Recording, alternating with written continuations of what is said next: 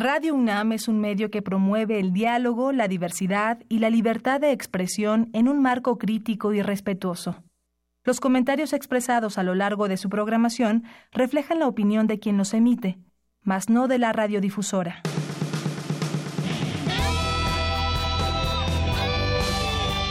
Prisma RU. Relatamos al mundo.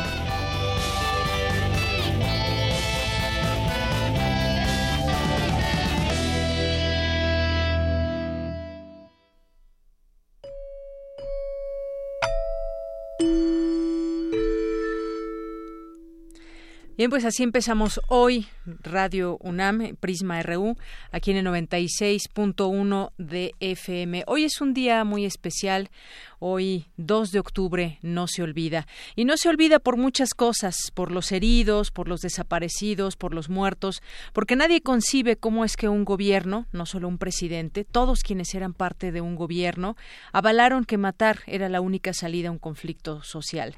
No se olvida ese acontecimiento de la historia que queda registrado en los libros, más en los libros, que en lo que informaron los medios de comunicación en ese momento.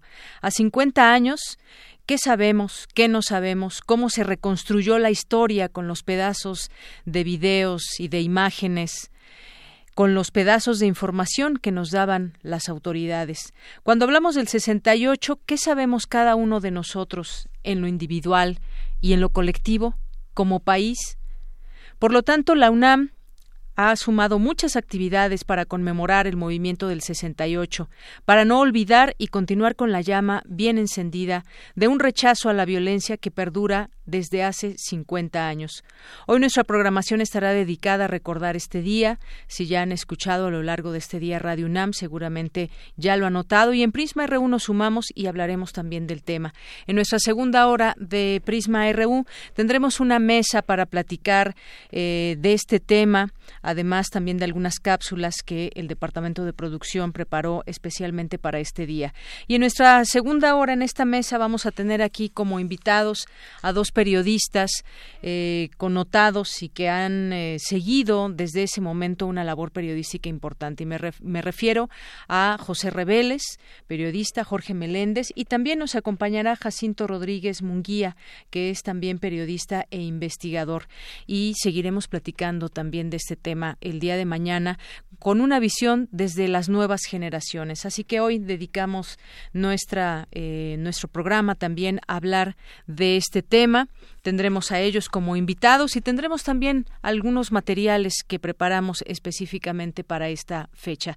Así que nos vamos con nuestro resumen informativo.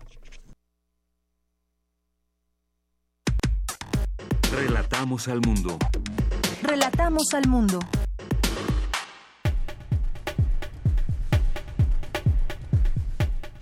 Es la una con siete y hoy martes 2 de octubre de 2018 en los temas universitarios. En la Cámara de Diputados se inscribió en el muro de honor con letras de oro la frase Movimiento del 68. Mi compañera Virginia Sánchez estuvo ahí y nos tendrá los detalles. Por su parte, Dulce García nos presentará una nota sobre la inauguración del Memorial a la Ausencia, así como la presentación de la Declaratoria de Patrimonio Cultural Intangible para Tlatelolco como sitio emblemático de la memoria histórica. Con la frase Nunca más, montada sobre la fachada principal de la Torre de Rectoría, la UNAM recuerda el 50 aniversario de la represión contra el movimiento estudiantil de 1968. Cindy Pérez Ramírez con la información completa más adelante. Estudiantes de al menos 54 planteles en el país pararon clases por lapsos que van de las 12 a las 72 horas para realizar actividades conmemorativas por el movimiento estudiantil de 1968. En temas nacionales, en un acto conmemorativo en la Plaza de las Tres Culturas, en Tlatelolco, el presidente electo Andrés Manuel López Obrador aseguró que en su gobierno se honrará la memoria de los estudiantes asesinados en 1968 con humanismo y sin represiones y garantizó que no se usará la fuerza contra las protestas sociales. El colectivo Seguridad sin Guerra acudió a la Suprema Corte de Justicia para demandar audiencias públicas previas a la resolución de las acciones de inconstitucionalidad en contra de la Ley de Seguridad Interior. El secretario de Gobernación, Alfonso Navarrete, atribuyó la ola de violencia en Guanajuato a la intervención de la autoridad en la refinería de Salamanca. Un grupo de pobladores de la comunidad de Palmarito Tochapán en el municipio de Queloach bloquea la autopista Puebla-Orizaba en protesta por un operativo de la Secretaría de Marina en contra del Huachicol. La Cámara Nacional de la Industria del Hierro y del Acero de México pidió que antes de firmar el nuevo acuerdo comercial de América del Norte se excluya a nuestro país de los aranceles estadounidenses a este metal. El gobierno federal adjudicará unos días antes de terminar el sexenio el nuevo contrato para el servicio de telepeaje en 41 carreteras y autopistas concesionadas al Fondo Nacional de Infraestructura. La depresión tropical Rosa tocó tierra en San José de las Palomas, Baja California, informó el Servicio Meteorológico Nacional.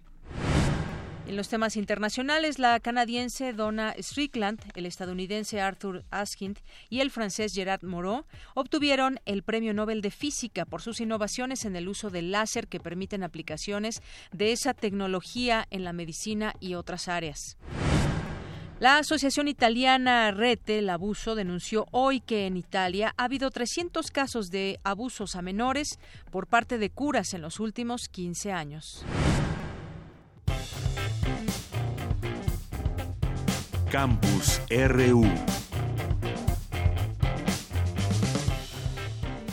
Bien, y algo que ya vimos desde ayer por la noche, a muchos eh, les gustó y nos gustó esta iluminación allá en Ciudad Universitaria, esta instalación lumínica en la torre de rectoría como señal de luto por la represión al movimiento de 1968.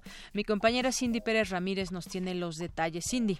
¿Qué tal, Deyanira? Muy buenas tardes. La UNAM apagó la noche de lunes las luces del edificio de rectoría en Ciudad Universitaria y proyectó sobre su fachada poniente una instalación lumínica, como una señal de luto y con la frase Nunca más montada sobre la fachada principal de la torre de rectoría, esta casa de estudios recordó el 50 aniversario de la represión contra el movimiento estudiantil de 1968. Es Gerardo Estrada, profesor de la Facultad de Ciencias Políticas y Sociales de la UNAM, quien fuera activista y brigadista en 1968.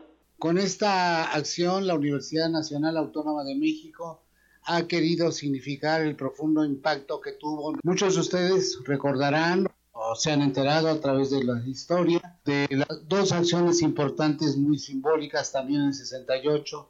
La primera de ellas fue el izamiento en señal de duelo en este hasta bandera en la madrugada del 31 de julio después del bazucazo de la escuela San Ildefonso cuando el ingeniero Garro Sierra declaró en duelo la universidad por la violación de la autonomía universitaria. Más tarde habría de significar la mañana del, 2 del 3 de octubre la caricatura en el periódico Excelsior de Abel Quesada, que era una imagen negra con una pregunta hasta arriba, ¿por qué? Aquí expresado de que nunca jamás volvamos a vivir algo semejante, el mensaje de la UNAM en la pared de la Rectoría Nunca Más se encuentra justo debajo de la icónica imagen del 68 y de la Paloma de la Paz atravesada por la punta de una bayoneta. Estará al anochecer de este 2 de octubre si las condiciones climáticas lo permiten. En tanto, todo el día se mantendrá una manta negra que cubrirá el edificio de Rectoría.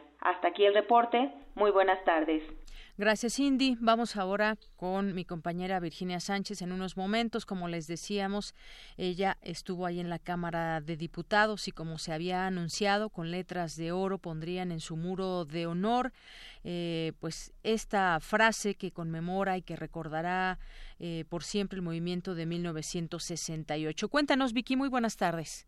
Hola, ¿qué tal, Deyanira y auditorio de Prisma RU? Muy buenas tardes. Así es como comentas, pues me encuentro aquí en la Cámara de Diputados en San Lázaro, donde hace unos momentos, pues, eh, una sesión solemne se develó en el muro de honor del recinto la leyenda del movimiento estudiantil de 1968. Y bueno, pues les comento que además de los diputados que se encontraban, también estuvieron presentes los rectores de la UNAM y del POLI, así como algunos funcionarios de la UNAM, e integrantes del comité de 1968. El evento inició con los duelos y goyas, pues las porras respectivas de del Poli y de la UNAM, y con el conteo de 43 en referencia a los estudiantes normalistas de Ayotzinapa desaparecidos hace cuatro años. Y bueno, pues posteriormente se procedió a develar la citada leyenda. Eh, después de esta develación, eh, tomó la palabra el rector de la UNAM, Enrique Graue, quien señaló que el 68, además de representar una masacre cruel e inexplicable, con lo que dijo se rompió algo en el país, también marcó la pauta para seguir luchando por un país más democrático y libre. Escuchemos algo sobre lo que dijo el rector Enrique Graue. Movimiento 68 fue un grito de rebeldía en contra del autoritarismo y la represión de un Estado insensible a los vientos de cambio que soplaban ya en diversas partes del mundo. Fue también una lucha por el derecho a disentir y por la libertad de expresión, por el respeto a nuestras instituciones educativas y por el deseo de transformar a nuestra sociedad. Claro está que allá hace 50 años estas no eran precisamente las peticiones que se enarbolaban. Y bueno, también se refirió a, las recientes movilizaciones eh, de los universitarios y dijo, bueno, pues estas reflejan que se mantiene la esencia desde de, este movimiento del 68 que busca no seguir eh, eh, teniendo seguridad y esperanza. Escuchemos algo. Desde entonces, esas voces han resonado en nuestra sociedad, sacudiendo conciencias e invitando a los mexicanos a tener una participación activa en las decisiones que se toman. La composición de esta legislatura es ejemplo de esos anhelos que todos tenemos. Y las recientes manifestaciones de los universitarios tienen también esa esencia. La juventud de hoy quiere seguridad y esperanza, requiere expresarse y ser escuchada. Así y así hay que actuar en consecuencia. Y bueno, pues también cuando señaló esto se escucharon eh, los el, fuera porro de la UNAM, ¿no? precisamente de los que estaban ahí invitados como parte de este comité del 68. Y sobre el comité, eh, Félix Hernández Gamundi, quien fue representante en, en, este evento precisamente del comité del 68, pues además de recordar con un poema de Sabines lo que refleja para socialmente este movimiento, también pues pidió otras cosas. Pero escuchemos eh, lo que dijo y, y ahorita regresamos y les digo más o menos qué dijo, aprovechando el momento, exigía en este recinto. Vergüenza y de horror. Decía Jaime Sabines en su poema Tlatelolco 68, hemos de reconocer que la sangre echa raíces y crece como un árbol en el tiempo. Y es así que en el corazón de los mexicanos ha crecido ese árbol profundo, cargado de sueños de igualdad, democracia y libertad. Y en sus frutos, cada semilla lleva un grito que encierra la memoria y el reclamo, ni perdón ni olvido. Y bueno, pues en este sentido, precisamente pidió que se reabra el proceso contra los genocidas de 68, la presentación con vida de los 43 normalistas, el, el restablecimiento de la Fiscalía Especial para investigar delitos del pasado y bueno, pues ahí, entre otras exigencias. Esto fue lo que sucedió esta mañana y casi tarde del 2 de octubre a 50 años de esta de este movimiento estudiantil y de esta masacre. Así es, Vicky. Bueno, pues muchísimas gracias. Esto pues será parte también de, de la historia y quedarán enmarcadas estas letras y pues un movimiento que de alguna manera pues se tiene que mantener vivo en la memoria. Muchas gracias, Vicky, por la información. Gracias a ti, muy buenas tardes. Muy buenas tardes. Una con 18 minutos. Vamos ahora con Dulce García. Inauguran el Memorial a la Ausencia y presentan la Declaratoria de Patrimonio Cultural Intangible para Tlatelolco como sitio emblemático de la memoria histórica de la Ciudad de México. Dulce García. Deyanira, muy buenas tardes a ti al auditorio de Prisma RU. El rector de la UNAM, Enrique Graue, el jefe de gobierno de la Ciudad de México, José Ramón Amieva y la directora y representante de la UNESCO en México, Nuria Sanz, firmaron la declaratoria de Patrimonio Cultural Intangible a Tlatelolco como sitio emblemático de la memoria histórica de la capital del país. En el acto, Enrique Graue destacó que Tlatelolco guarda indudablemente y en forma intangible la historia de la ciudad, las vidas y muertes de quienes la habitaron y de quienes tuvieron en sus anhelos la evolución de la cultura y de la capacidad de adaptación. A este nuevo memorial que tenemos, que recupera la ciudadanía sin movimiento. Guarda el recuerdo no solamente del movimiento del 68, sino de una serie de movimientos ciudadanos posteriores que dan origen a los valores ciudadanos del día de hoy. Porque en esta plaza, en estos edificios y en sus muros, están finalmente las aspiraciones de lo que esta ciudad ha sido y ha pretendido ser. Este sitio guarda indudablemente en forma intangible la historia de nuestra ciudad, las vidas y muertes de quienes la habitaron o quienes estuvieron en ella, sus anhelos, la evolución de nuestra cultura y la capacidad de adaptación de nuestra ciudad. En su momento, y para destacar los 50 años del movimiento estudiantil de 1968, Ricardo Rafael de la Madrid, director del Centro Cultural Universitario Tlatelolco, dijo que se trata de un monumento dedicado a las graves ausencias de entonces, pero también a las de nuestro presente. Era la libertad de organización, de prensa. ¡Qué paradoja! Por reclamar apego al orden constitucional, el movimiento fue reprimido. Y con ello se multiplicaron las ausencias humanas y las ausencias democráticas. Hay que decirlo, la violencia fue el resultado de las ausencias constitucionales. Durante 50 años, algunas de estas ausencias han permanecido tenazmente, con mayor o con menor intensidad de Yanira Auditorio de Prisma RU. Además, el Centro Cultural Universitario Tlatelolco lanzó el portal M68 Ciudadanías en Movimiento, una plataforma digital de libre acceso que parte de 25.000 registros y casi 100.000 objetos digitales como documentos, fotografías, caricaturas, mantas, entrevistas, volantes, manuscritos y expedientes gubernamentales sobre los movimientos sociales, políticos y culturales más significativos de 1968 a la actualidad. De consulta abierta, inicia con 35 de los 47 archivos participantes, donde 12 de ellos son provenientes de la UNAM, 6 de diversas universidades, 7 de instituciones públicas y gubernamentales, 5 de organismos de la sociedad civil, 4 de medios de comunicación y 13 de archivos personales de destacados participantes del movimiento estudiantil, así como de activistas del movimiento feminista en México. Hasta aquí el reporte. Muy buenas tardes. Gracias, Dulce. Muy buenas tardes. Vamos ahora con esta tercera entrega del reportaje del movimiento del 68 que presentan mis compañeros Leonardo Frías, Abraham Menchaca, con la voz de Bárbara Esquetino. Día 275.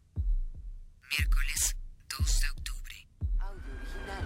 1968. Grupos de choque muy bien armados y con un plan perfectamente calculado, al servicio de intereses de una de las facciones en pugna, dieron un pretexto para propiciar la represión militar y ametrallaron al ejército y al pueblo reunidos en la Plaza de las Tres Culturas. La tropa respondió el fuego no solo contra los francotiradores, sino también contra la multitud. El número de muertos civiles rebasa a los 150 y el de los militares el número de 40. El propósito evidente de esta acción era aprender al Consejo Nacional de Huelga para descabezar el movimiento, dificultar la posible solución pacífica del movimiento que empezaba a vislumbrarse, que en ningún momento un solo estudiante participó activamente en la balacera que tantas víctimas causó y que tanto revuelo nacional e internacional ha tenido. No hay dudas, titubeos, interpretaciones o carencias en la documentación. Tlatelolco, ese miércoles, fue una trampa con responsables probados. Paco Ignacio Taibo II. Hasta donde sabemos estos momentos, el Batallón Olimpia se concentra, se prepara, se le encomienda la vigilancia de las Olimpiadas y luego directamente se le encomienda la represión del mitin en Tlatelolco, construida como una maniobra en la cual vestidos de civil deberían simular que había francotiradores estudiantiles, provocar al ejército y generar la masacre. Jacinto R. Munguía lo corroboró en el mismo Archivo General de la Nación. La plaza de Tlatelolco fue una arena, un escenario donde los militares ajustaron cuentas entre ellos. También entre ellos había una lucha interna, una pugna que se odiaban. Luis González de Alba. No, no, no, extranjero para nada, ni era de Díaz Ordaz. El batallón Olimpia, ellos mismos lo declararon, hubo heridos del Olimpia, heridos por el ejército, que eran soldados. Ifigenia Martínez, quien laboraba en la oficina de la presidencia y a la par fungía como directora de la Escuela Nacional de Economía de la UNAM, asegura que hubo un desacato en el círculo más alto del gobierno. Yo estudié el asunto y todo, yo siempre me llegué a la conclusión y me sospeché que había habido un, complot. Hubo algún complot, una rebelión en los círculos más altos del gobierno. Bueno, ya se dice dónde, ¿no? En el Estado Mayor Presidencial que, que motivó que, que pues empezara la balacera y eso pues fue lo que ocasionó la, la tragedia del 2 de octubre. Eh, los muchachos aseguraban que era la última manifestación. Y con esto cerramos. Ya estaba nombrado el comité de negociación que les dije que fuimos a pedirle un grupo de maestros universitarios al presidente, a Díaz Ordaz, y él nos los concedió. Entonces ya estaba, estuvo de acuerdo. El plan se echó a andar desde días atrás. Antonio Fonseca Martínez, Prepa 9 y habitante del edificio Chihuahua en Tlatelolco. Pues todas se tomaron desde varios puntos aquí de la plaza, se tomaron películas, en ese tiempo no había video, y fue ordenado por gobernación, ellos tenían cámaras en la torre de relaciones, en la parte de abajo aquí de la plaza, varios puntos, ellos filmaron lo que estaba pasando y desde un día antes algunos tanques del ejército estaban en el sótano, aquí en el estacionamiento que está en el sótano de la torre de relaciones, o sea como que el plan estaba preparado para que ese día se detuvieran a todos los líderes. Jesús Fonseca, del Universal, presenció todo a través de su cámara. Las primeras filas que estaban, había gente sentada, había niñas, había señoras con niños, había... Entonces me bajé para tomar esa fotografía y al bajar hacia la puerta del edificio Chihuahua por el lado sur, estaba un señor de gris y tenía... Eh, había unos periodistas ahí, estaba platicando y no, esta vez iba a caer Díaz Ordaz. No, dice, de todos modos tenemos ametralladoras de pie en el edificio Chihuahua, en el edificio del Liste, en el edificio de Querétaro, en el edificio Molino del Rey y nombró varios más. Pero ya se empezaron a oír disparos. Yo no oí así disparos como de metralleta de momento, no, no, no, nomás disparos. Entonces lo que hice yo sacar la cámara, yo al lado derecho, para que la vieran los soldados. Ellos ya traían las armas emplazadas y buscaban, no sabían de dónde, y yo les hice la señal que de arriba. Nos dimos la vuelta y cuando íbamos atravesando la calle, rumbo al edificio del este, se soltó una balacera, pero una balacera bruta, desde arriba primero, de arriba para abajo. Y después, pues yo ya no me pude mover del, lugar, es decir, ahí tomé fotografías y cuando ya cayó la tarde, según mi reloj, 6.13 de la tarde, pasó un helicóptero. Yo vi unas luces que salían entre relaciones exteriores y el templo de Santiago Tlatelolco. Yo alcancé a ver por primera vez lo que son las balas trazadoras. Entonces yo veía unas luces que derechitos iban y señalaban hacia arriba del edificio Chihuahua. Eh, agujeraron todos los tinacos que había. El agua se derramó. Y dispararon de arriba para abajo a los soldados. 1968. La noche había llegado. Hubo una tregua, nos dijeron que había, los muertos estaban en tercera delegación, varios soldados fuimos ahí y había tirados así en el suelo los cadáveres porque de ahí solamente dos planchas había de, pues no cabían. Yo calculo que había cerca de 20 o 25, entre ellos una señora embarazada, muy adelantada, un niño con la cabecita destrozada. Y antes a mí me había jalado la cámara un soldado, me la quería quitar, porque tomé cuando a unos soldados los cogían así como si fueran un fardo y los aventaban adentro de una ambulancia del ejército, es decir, estaban muertos. Y había zapatos de hombres, de mujeres, excremento, orines, eso nadie lo sabe. Ya nadie se lo había dicho. ¿Quién lo planeó? ¿Quién dio la orden? Hablan González de Alba, Jacinto R. Munguía y Taibo II, respectivamente.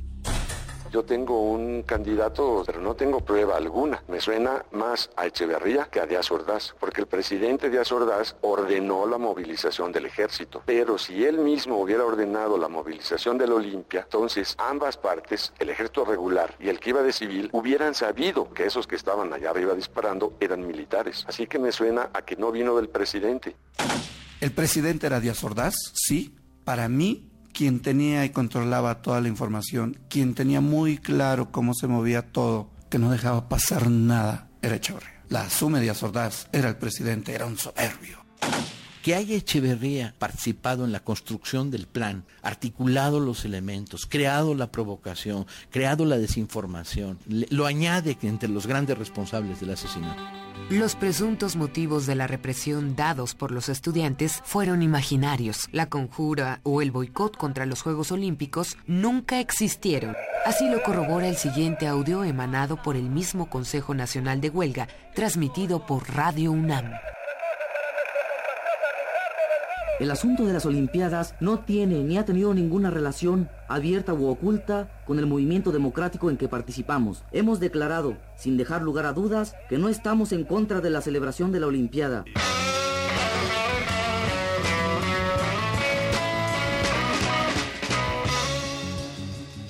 Mañana, aún falta un archivo por abrir.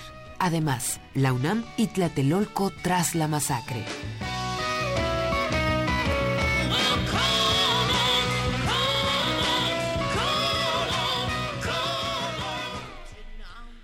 Pues continuamos mañana con la última entrega, una de la tarde con 30 minutos y vamos a un corte y regresamos.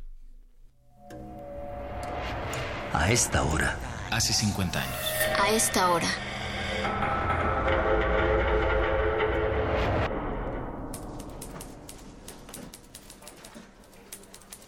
Voy de mal en peor. ¿Qué tan difícil puede ser el español? ¿Desde hace cuánto sabían que las Olimpiadas iban a ser aquí? Si uno es un atleta profesional y se está preparando para las Olimpiadas, ¿por qué no se esfuerza tantito en aprender el idioma? Mínimo para saber dónde queda el baño. ¡Qué desperdicio de dinero! Ya tengo hambre. ¿Y esos escuincles? No se callan.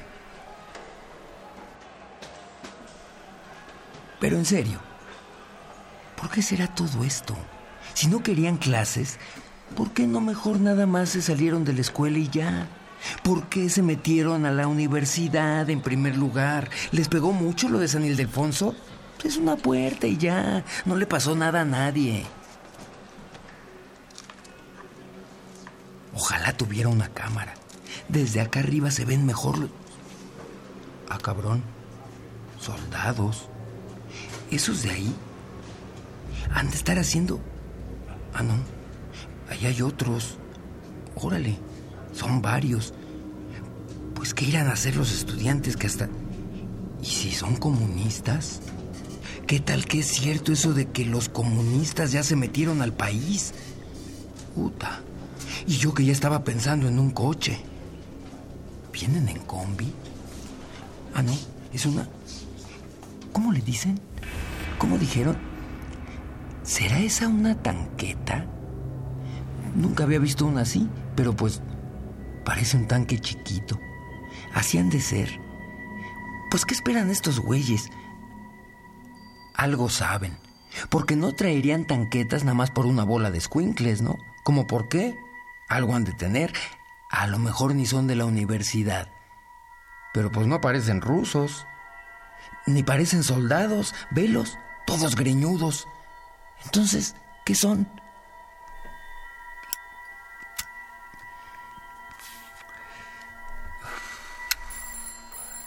Ay, güey.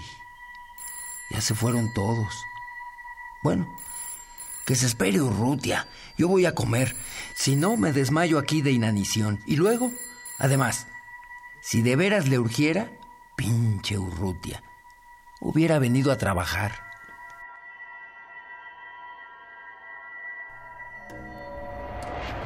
A esta hora. Hace 50 años. A esta hora.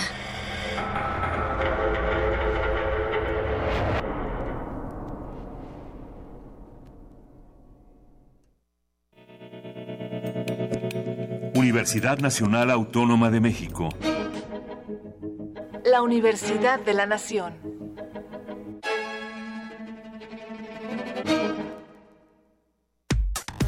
Relatamos al mundo. Relatamos al mundo. Continuamos y vamos a escuchar parte de esta entrevista y este relato que nos dio oportunidad de escuchar Félix Hernández Gamundi, en aquel entonces participante activo del movimiento de 1968. Y en esta ocasión nos platica en esta parte de la entrevista específicamente lo que vivió hoy, un día como hoy, hace 50 años, un 2 de octubre. Adelante.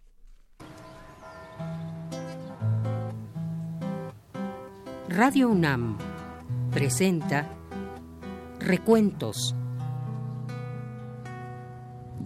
La luna y el suelo se pintaron de rojo sangre. En voz de los actuantes. Conforme tenía que correr. Félix Gamundi estuvo comisionado en hacer la conexión del sonido para el acto del 2 de octubre de 1968 en la Plaza de las Tres Culturas en Tlatelolco, por lo cual llegó a las 5 de la tarde. El lugar, con más vigilancia de lo habitual, no dejaba de tener un ambiente cotidiano, normal, como un día cualquiera. Cuando comenzó el meeting, eh, yo me subí a un departamento en el quinto piso donde había una familia que eran mis amigos. Y ahí estuvimos, da la plaza el, departamento. Y empezó el, empezó el meeting.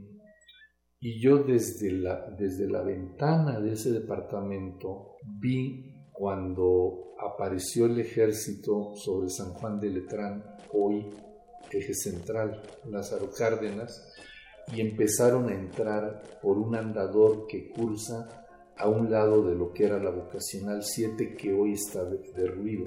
El edificio fue demolido. Empezaron a caminar eh, efectivos del ejército por ahí y empezaron a bajar a la zona arqueológica.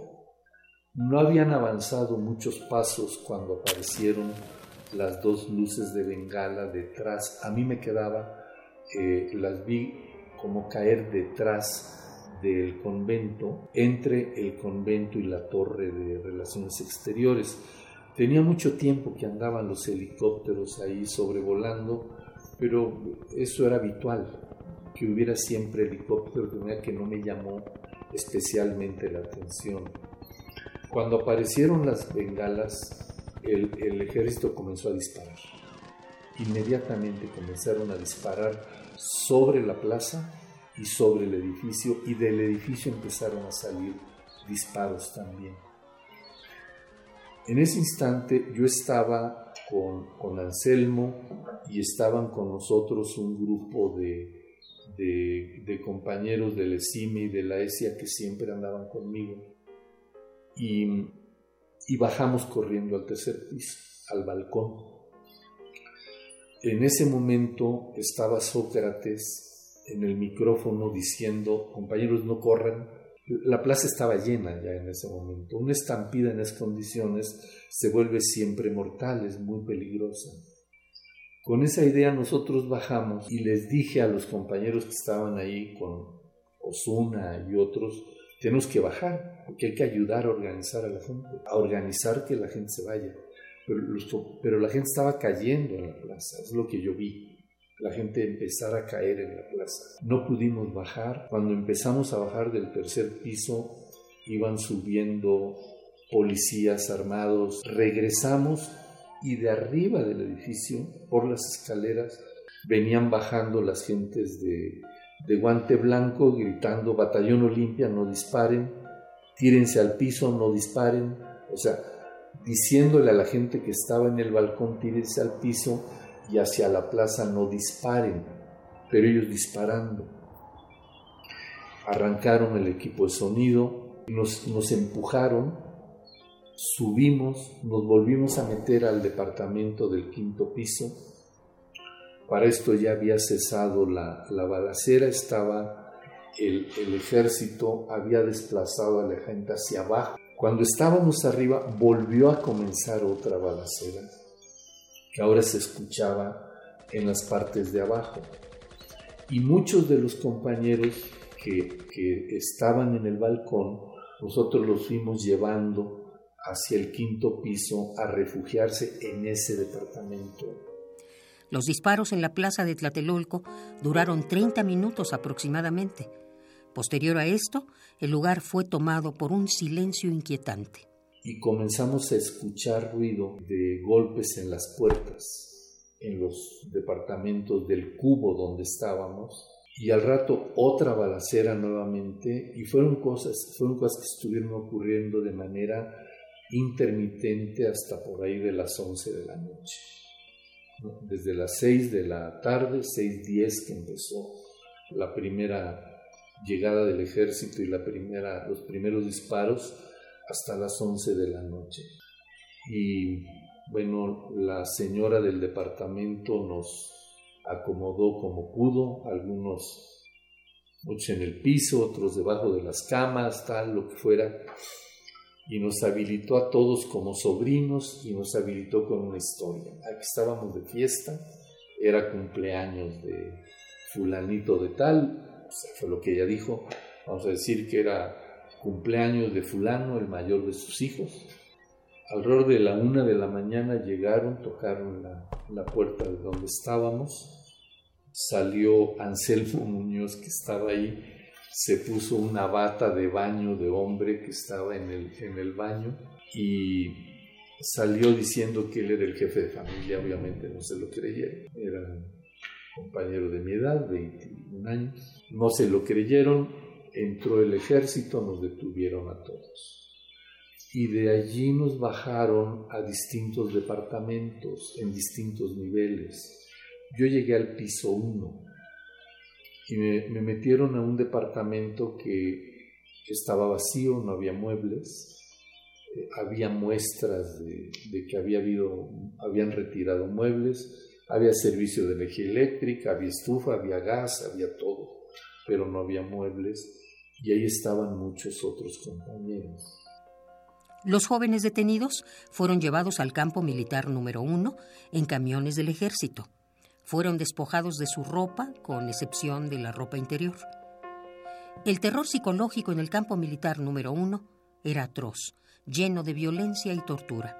Nos formaron en el patio, yo creo que era un estacionamiento del, campo militar, y de ahí nos fueron pasando al Ministerio Público para interrogatorio, y después de eso ya nos fueron pasando a las celdas de la, de la prisión militar de, de Tlatelolco. Yo ahí estuve, no sé, quizá una semana, quizá 10 días, no más de eso. Estábamos cada uno incomunicado, no había manera de hablar con nadie. Las celdas eran unas celdas, yo no cabía de largo acostado en la cama metálica donde estaba.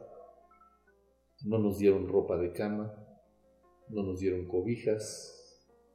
Dormimos así todo ese tiempo en una guerra tremenda de psicológica porque jamás nos dejaron en paz un tiempo corrido, era sacarte a declarar, te regresaban, media hora después volvían a venir por ti por otra cosa, te regresaban y otra vez para otra cosa. En el campo militar en un primer momento éramos del orden de 1500 o más.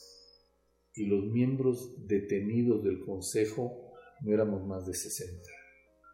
De suerte que en realidad el mérito de los otros 1440 que, eran capaces de mantener este estoicismo. Hubo simulacros de fusilamiento, hubo disparos hechos simulando un fusilamiento y estás tú en, una celda, en un cuarto siendo interrogado por un militar que los habilitaron como interrogadores y de pronto entraba un soldado a, a, a cuadrársele al militar que estaba siempre ahí sentado acompañando al Ministerio Público a decirle, este, eh, a rendirle parte. Ese fue el fusilado número tal y se iba. Y el militar nada más te volteaba a ver, sin decirte nada.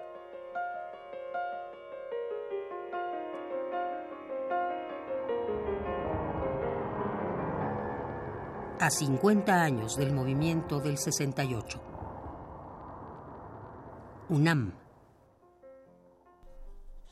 Bien, pues muchas gracias. Durante estas cápsulas colaboraron eh, mi compañero Javier Montoya, eh, Margarita Castillo y Deyanira Morán, su servidora, que tuve la oportunidad de entrevistar a estos personajes que estuvieron viviendo el 68, el movimiento como tal. Vamos ahora con eh, esta, este trabajo que nos preparó Margarita Castillo. Poesía RU. Yo no era. Y ahora soy.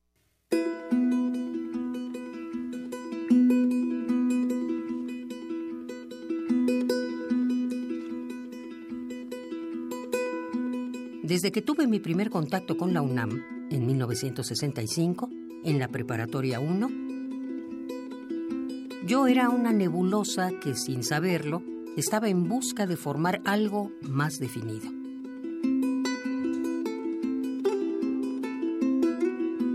Entré entonces a la Escuela de Economía en 1968. Por una suerte que siempre he pensado que muchos otros hubieran merecido más que nosotros, nos tocó vivir la luminosidad de un movimiento trascendente que respondía a necesidades históricas de México.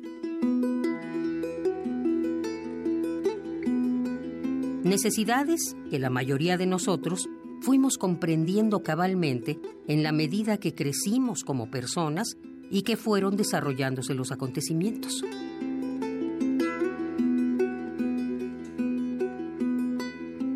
Ahora, a toro pasado, podemos hacer un supuesto análisis sobre lo que ocurrió, sobre los aciertos y los errores que se cometieron, que cometimos.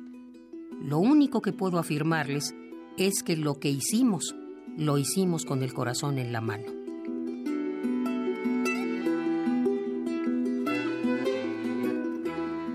Así, con mis acciones, me fui engendrando yo a mí misma y me nací a mí, consciente, en 1968.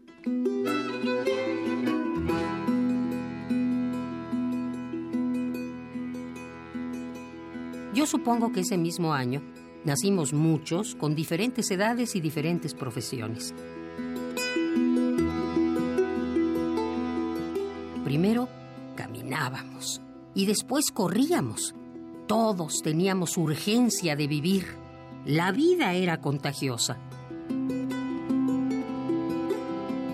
Vivía, vivía sin pedirle permiso a nadie.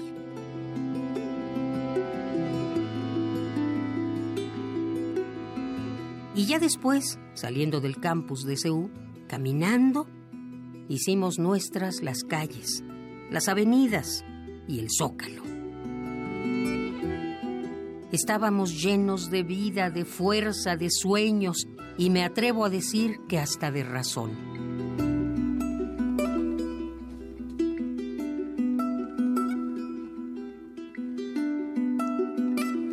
La mayoría de nosotros al principio no éramos, no. Nos fuimos construyendo en la marcha, con cada clase bien tomada, con cada discusión, con cada compromiso adquirido. Y aprendimos a tener palabra para después poder cumplirla.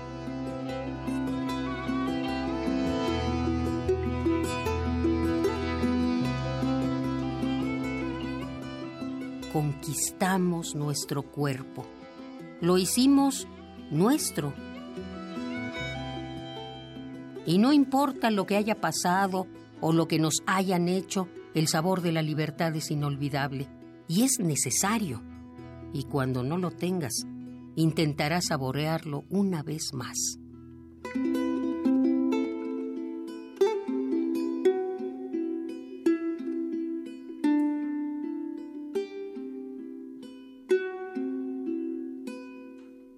Hay que conquistar el mundo, hay que tomar por asalto la vida, por lo menos la nuestra.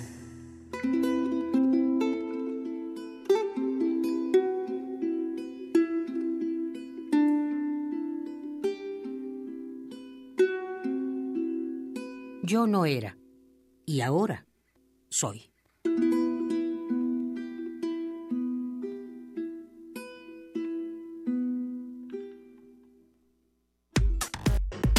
Relatamos al mundo. Relatamos al mundo. Porque tu opinión es importante, síguenos en nuestras redes sociales, en Facebook como Prisma RU y en Twitter como arroba PrismaRU.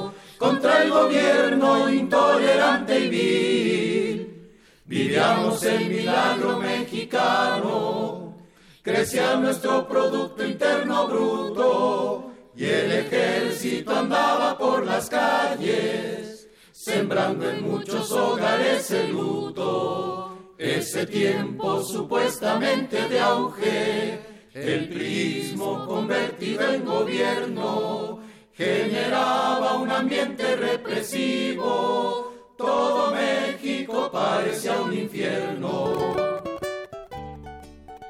Bien, pues así empezamos hoy esta sección de cultura. ¿Qué tal, Tamara Quiroz? Buenas tardes. Deyanira, muy buenas tardes a ti y a todos aquellos que amablemente nos escuchan a través de la frecuencia de Radio UNAM en este lunes 2 de octubre del 2018.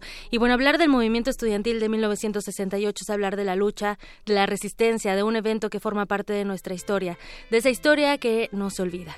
Hablar del 68 es también hablar de la música que se escuchaba en ese momento, con la que crecieron muchas generaciones y las que seguimos en eso. Por la mañana, en esta frecuencia pudimos escuchar dos producciones maravillosas de Radio UNAM combate musical y mediodía fabuloso que buen trabajo hicieron las personas de producción. Nos llevaron en un viaje musical al 2 de octubre del 68. Y bueno amigos, hablar de este año también es hablar de, de la música que se ha generado a raíz de ese movimiento, de esa matanza, de ese recuerdo que lamentablemente perdura en nuestros días, porque el movimiento es colectivo y aún seguimos en la lucha, recordando a los que no están y a los que son sobrevivientes, porque gracias a ellos, a ellos que son testigos, podemos seguir la historia. Y bueno, dentro de estas canciones que han surgido a raíz del, del movimiento del 68 está el disco A medio siglo del genocidio, un trabajo en el que participan 12 compositores con 18 temas interpretados por 29 músicos. Este material discográfico fue coordinado por el cantautor y productor radiofónico Cruz Mejía, a quien muchos conocen por sus libros y también por su trayectoria en la radio, sobre todo en una de las radiodifusoras hermanas, Radio Educación. Y bueno, de Yanira, pues platicamos con el sinaloense, mi paisano, Cruz Mejía, y esto nos contó acerca de su material discográfico a medio siglo del genocidio. Muchos ahí fueron a dar.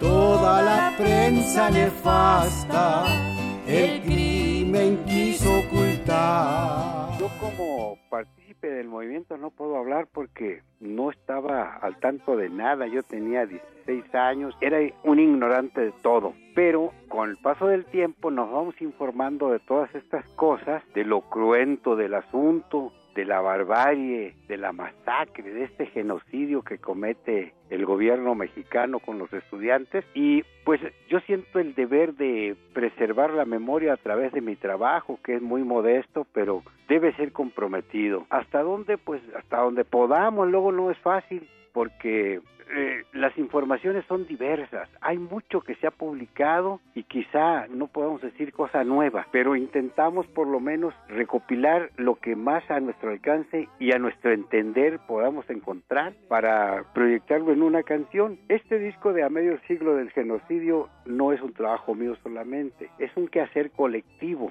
Lo hicimos entre 12 compositores con la idea de dejar ese testimonio de manera musical en 18 temas. Quisimos hacerlo más o menos de acuerdo con la temporalidad, lleva una secuencia lógica y también como son distintos intérpretes, distintos los compositores, quisimos abordar los géneros populares más a nuestro alcance, a manera que pueda entenderse todo esto desde distintas voces, que estamos unidos en este propósito y queremos que, pues a través de la canción, dar testimonio de esto que a veces parece olvidarse, como que no lo creen, como que será posible, hay duda, lo están exagerando, están diciéndome cosas, yo no lo vi, va a decir la juventud, y siempre existe la duda y sobre todo la distorsión de la información a través de los medios que han sido malévolos. Claro, reconocemos a los que se han comprometido, que son pocos.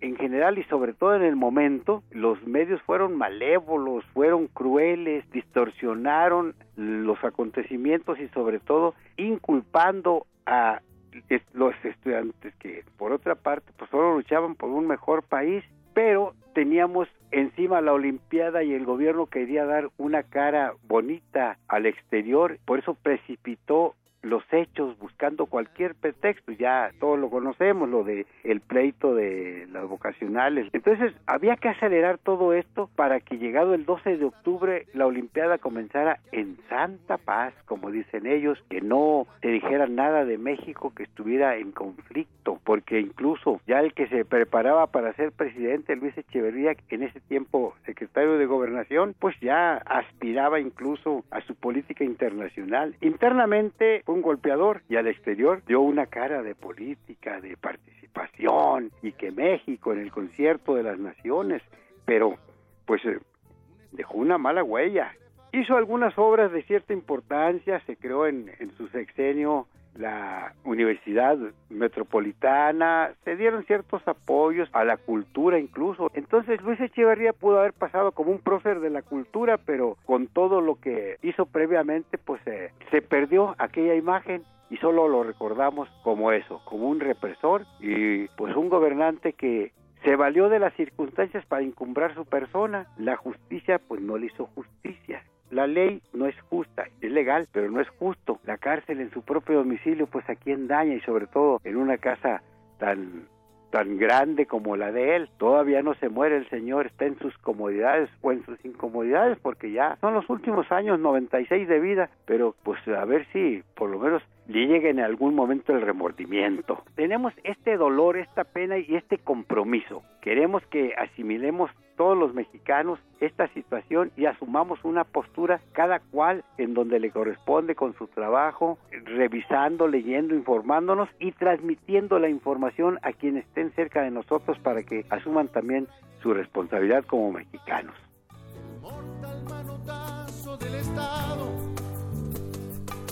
La misión será recuperar esa memoria transmitir la información, como bien nos dice Cruz Mejía, yo creo que es una de las de las mejores maneras de trascender y muchísimas gracias a él por sus palabras y por compartir su trabajo en estos micrófonos. Y bueno, los invitamos a que sigan en sintonía de Radio UNAM. A las 5 de la tarde podrán escuchar Voces contra el Olvido. A las 6 también escucharán una recreación radiofónica de la matanza de Tlatelolco a esta hora hace 50 años. A las 7 de la noche bueno, pues también habrá lecturas y poesía, nada más y nada menos que en la sala Julián Carrillo, que bueno, también serán transmitidas por esta frecuencia. Y a partir de las 10 de la noche escucharemos Requiem en Re menor de Mozart por el 860 de AM. No olviden que también en la Academia, en la antigua Academia de San Carlos, mañana se presenta la puesta en escena para la Libertad México 68 del dramaturgo Omar Olvera, esto a las 6 de la tarde. Así que, Deyanira, los invitamos a que sigan con nosotros durante la programación. Se van a estar transmitiendo eh, pues algunas cápsulas que eh, cada media hora van a estar sonando a esta hora hace 50 años, producciones de Radio UNAM, para que también sigan en, en esta sintonía con nosotros. Y bueno, también TV UNAM tiene programación especial. Ayer se transmitió a las 10 de la noche El Grito de Leobardo de Leobardo López Areche y hoy podremos ver Olimpia, que bueno, este filme es dirigido por José Manuel Cravioto y además es de ficción y es producido por la UNAM. Esto a las 10 de la noche en TV UNAM, en el canal 20 y en el 20.1 de televisión abierta. Seguimos, seguimos trabajando, sigan con nosotros. Yo por hoy me despido y les deseo que tengan una excelente tarde. Muy bien, muchísimas gracias Tamara. Sí, sigue la programación de Radio UNAM y también justamente ayer empezamos con el grito ahí en, en TV UNAM, una película que tiene muchas imágenes, muchos videos y que pues es parte de lo que queda como archivo de ese momento. Y que además fue restaurada por la Filmoteca de la UNAM, un trabajo en conjunto y, y, que si, si nos, nos transporta a la época, eh, ves a la juventud cómo se vestían, cómo hablaban, cómo se peinaban, qué es, lo que pensaban. Claro. Así es. Muy bien. Bueno, pues esas son las recomendaciones. Vamos a hacer un corte y regresamos aquí a Prisma RU.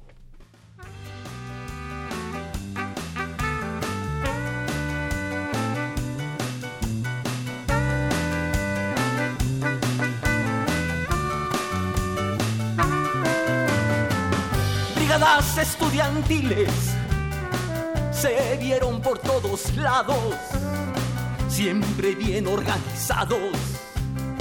Eran cientos, eran miles, desafiando los fusiles con valor e inteligencia, patriotismo con vehemencia. Fueron siempre sus acciones, alto sus corazones,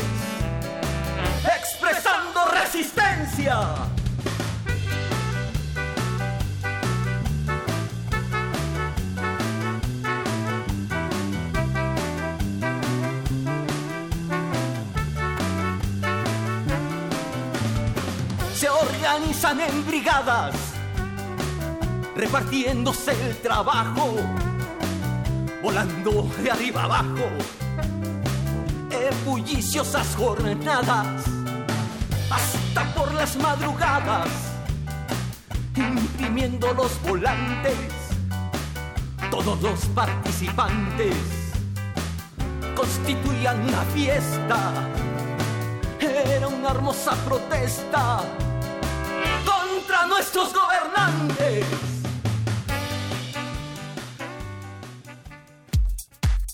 Prisma RU. Relatamos al mundo.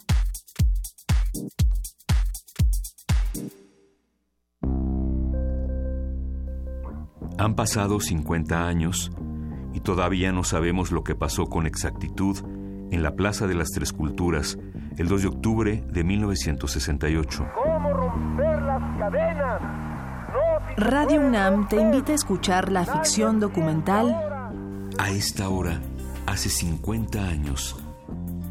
Cinco historias de lo que pudo haber sucedido alrededor de la matanza de Tlatelolco, con las actuaciones de José María de Tavira, Luisa Huertas, José Ángel García, Marcela Castillo y Roberto Sosa. A esta hora, hace 50 años. Hace 50 años. Escucha sus historias cada media hora durante nuestra transmisión especial del 2 de octubre a partir de las 8 de la mañana por el 96.1 de FM. Y no te pierdas el desenlace en punto de las 18 horas. Cuando la realidad supera a la ficción, la ficción nos ayuda a comprender la realidad. Radio UNAM. Experiencia sonora.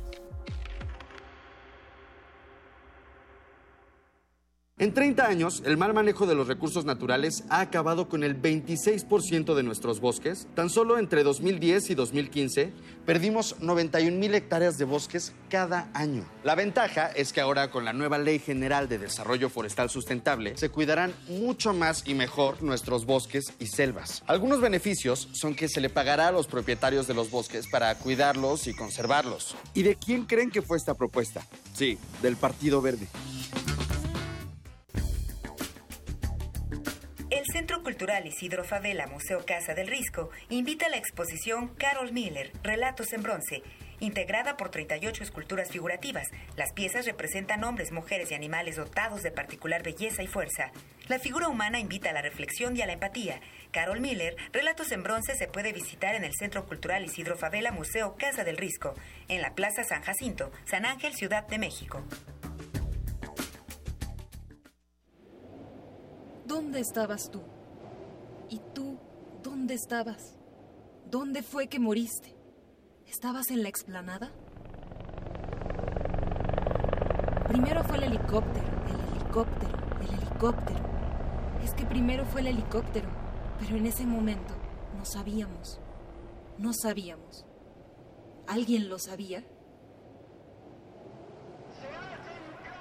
Radio UNAM conmemora los acontecimientos del 2 de octubre con un evento especial, Patria, Fosa Común, a 50 del 68. Lectura dramatizada de poemas y narraciones sobre el movimiento estudiantil. Dirección, Eduardo Ruiz Aviñón. Este 2 de octubre a las 19 horas en la sala Julián Carrillo. Entrada libre. Transmisión por el 96.1 de FM y el 860 de AM. Radio UNAM. Experiencia sonora. A esta hora. Hace 50 años. A esta hora.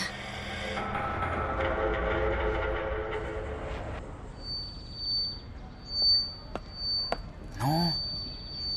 pero si ponemos esta bocina en el primer piso se va a escuchar mejor. A ver. A ver, ahí les voy. A ver, es, órale, es bien temprano y hay un buen de gente. Con, con permiso. A ver, eh, sí, con permiso. A ver, el que se enoja pierde, camaradas, como si no estuviéramos chambeando todos en lo mismo, ¿no? Oye, están muy buenas esas mantas, le van a gustar al sindicato de ferrocarrileros. A, ver, a, ver. Señora, ¿me ayuda moviendo un poquito esa mesa? Sí, junto a la columna. Ay. Gracias, muchas gracias. Vientos. Ahora necesito una extensión. Había más allá arriba. Y todavía hay que conectar los micrófonos para hacer la prueba de sonido, pero pues ahí vamos, ¿no? Ojalá no se le olvide al huicho lo de los megáfonos. Ya está aquí la mayoría. Con todo y que estaba difícil de llegar, ¿no?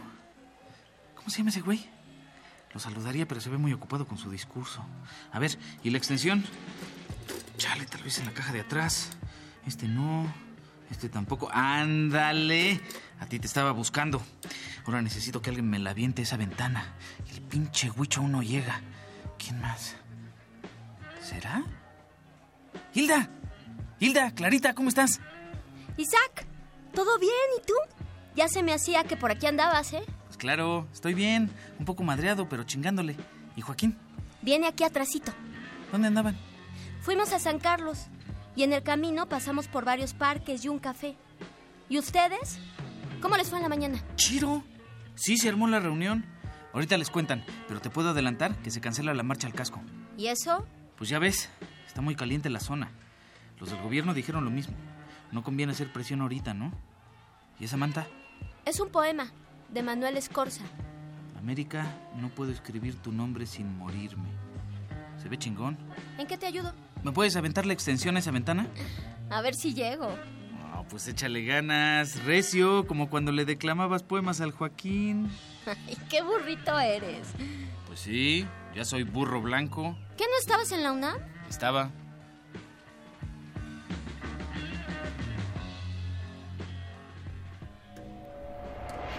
A esta hora. Hace 50 años. A esta hora.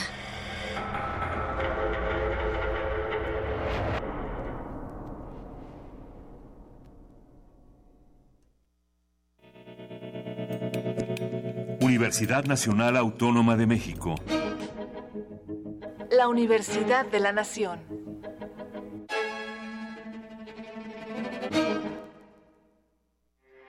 Porque tu opinión es importante, síguenos en nuestras redes sociales, en Facebook como Prisma RU y en Twitter como arroba PrismaRU. Queremos escuchar tu voz. Nuestro teléfono en cabina es 55 36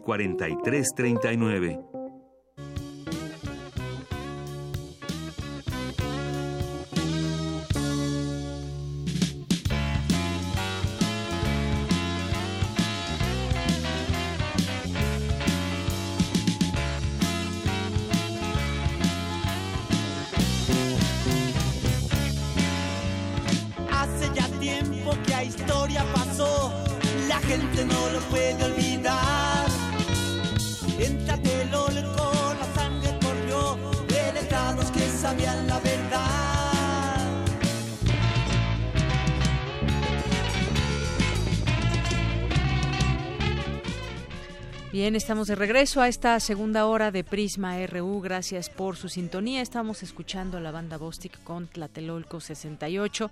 Y pues gracias a las personas que nos están siguiendo a través del 96.1 de FM, a través de www.radio.unam.mx, a través también de redes sociales que se están haciendo presentes en arroba Prisma RU.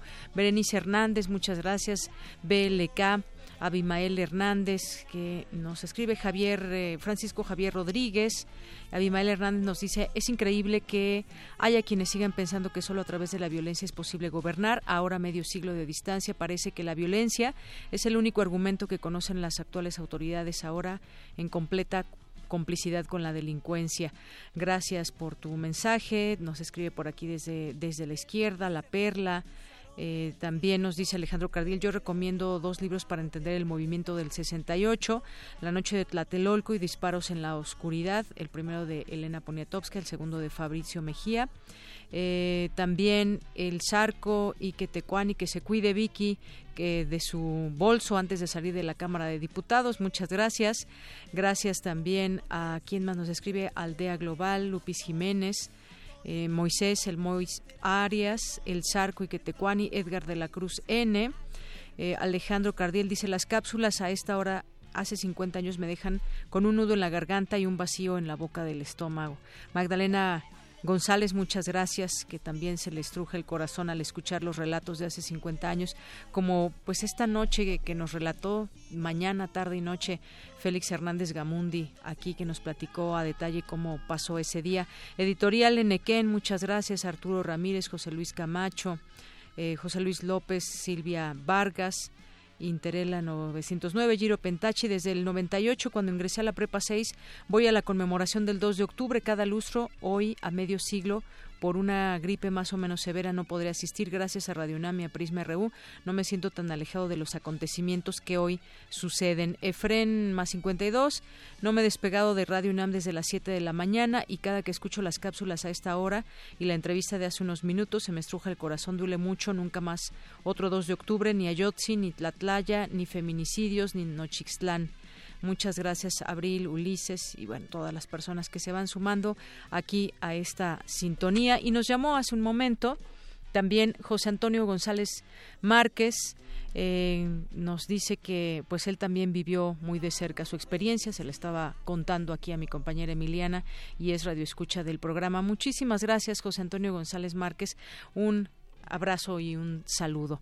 Bien, pues como les habíamos eh, mencionado al principio de esta emisión, tendríamos una mesa para platicar de el 68 del 2 de octubre, cómo lo vemos a la distancia y bueno, pues está aquí conmigo en el estudio estarán por llegar también Jorge Meléndez y eh, Enrique Condés. Y bueno, pues en lo que llegan, que ya por aquí ya están llegando, aquí ya están con nosotros en un momentito más tomarán asiento pero por lo pronto les presento a Jacinto Rodríguez Munguía. Él es periodista e investigador durante más de dos décadas ha indagado en archivos del poder político y la policía secreta en México. Por sus trabajos ha sido acreedor a la beca Thinker Visiting Professor por la Universidad de Texas en Austin y Visiting Scholar en la Universidad de Harvard. Es autor de varios libros que aquí podremos comentar y también está con nosotros eh, José Reveles Pepe Reveles. Eh, bueno antes que otra cosa Jacinto, bienvenido. Muchas gracias. Gracias, por estar aquí. Y les decía, Pepe Reveles, él estudió la carrera de, en la Escuela de Periodismo Carlos Septién García, se ha especializado en periodismo de investigación, en los temas de derechos humanos, movimientos sociales, represión, seguridad nacional y crimen organizado, entre otras cosas. También tiene pues varios libros en su haber. Pepe, bienvenido, muchas gracias. Muchas gracias, Yanira. Buenas tardes. Está Jorge Meléndez Preciado, que él estudió economía en la UNAM, hizo estudios en la Universidad Patricio Lumumba de Moscú, militó en el Partido Comunista Mexicano, ha colaborado pues en muchos medios de comunicación, el Nacional, Sucesos para Todos, Ovaciones, México Hoy, El Financiero, eh, Radio Educación, Radio Fórmula, el, Fígaro, Excelsior, entre otros, también para eh, Canal 11 y Canal 22. Bienvenido, Jorge. Gracias, Yanira, muy amable, mucho gusto estar con usted. Y también, gracias eh, Jorge, eh, Enrique Condés que nos acompaña, que no, no, no lo esperábamos, pero bienvenido, por supuesto, para hablar de este tema. Y nosotros también, también muchas gracias por, por venir y acompañarnos.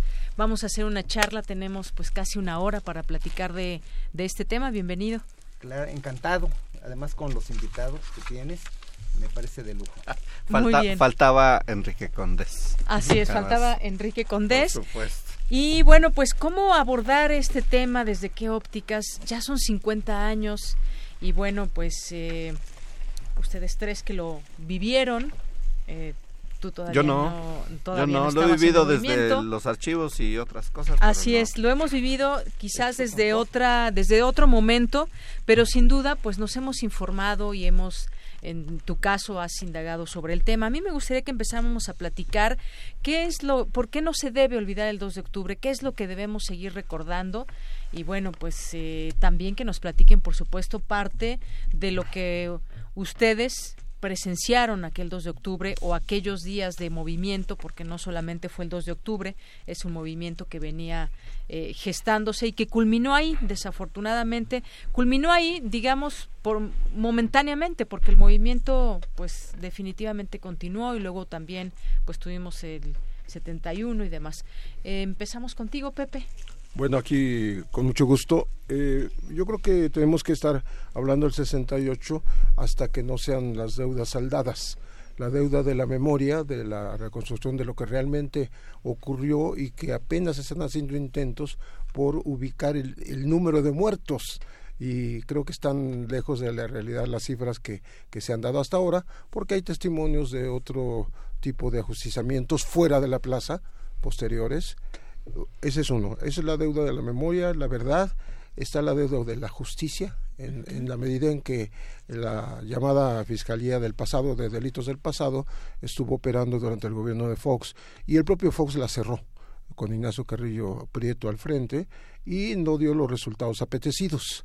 Hay también una petición del Comité de 68 de que se reabra la investigación en la medida en que no fue eh, completa, eh, no fue, no estuvo, eh, digamos que investigada a fondo Ahora, curiosamente, tenemos dos libros aquí en el, frente, aquí en la cabina, en donde se dan nuevas líneas, que parece que no se pueden dar nuevas líneas después de 50 años.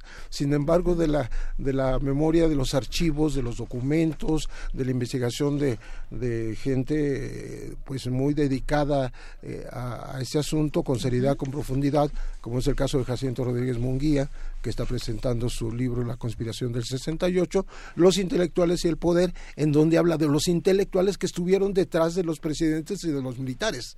Ese es interesantísimo, ¿no? Y está el libro de Enrique Condés Lara, eh, Asalto al cielo, eh, lo, lo, que, ¿cómo dices? Lo que no se ha dicho del 68, que es un libro que ya lo explicarán ellos, que fue censurado, incluso ahora en la Universidad Autónoma de, Puebla. Entonces, este, creo que no podemos dejar de hablar de, de, esto, ¿no? Ni siquiera el proceso jurídico, porque el proceso jurídico culminó con una sentencia de genocidio sin genocida. Así es. Muchas gracias, Pepe Rebeles. Y bueno, pues eh, sigamos ahora también con Jacinto Rodríguez. Eh, ¿Estamos blindados por la historia misma para que algo así no vuelva a suceder? No, al contrario, creo que estamos blindados por la historia misma para que vuelva a suceder. Es decir, hay un blindaje, me parece que se ha dado un, un blindaje bien hecho, bien construido, es un sistema inmenso, el sistema político mexicano. Eh, no es solo una frase bien, bien hecha, sino tiene, tiene una construcción muy, muy sólida. Eh, pongo, un, pongo un ejemplo, pongo un ejemplo para, para verlo concreto con lo que tú estás diciendo.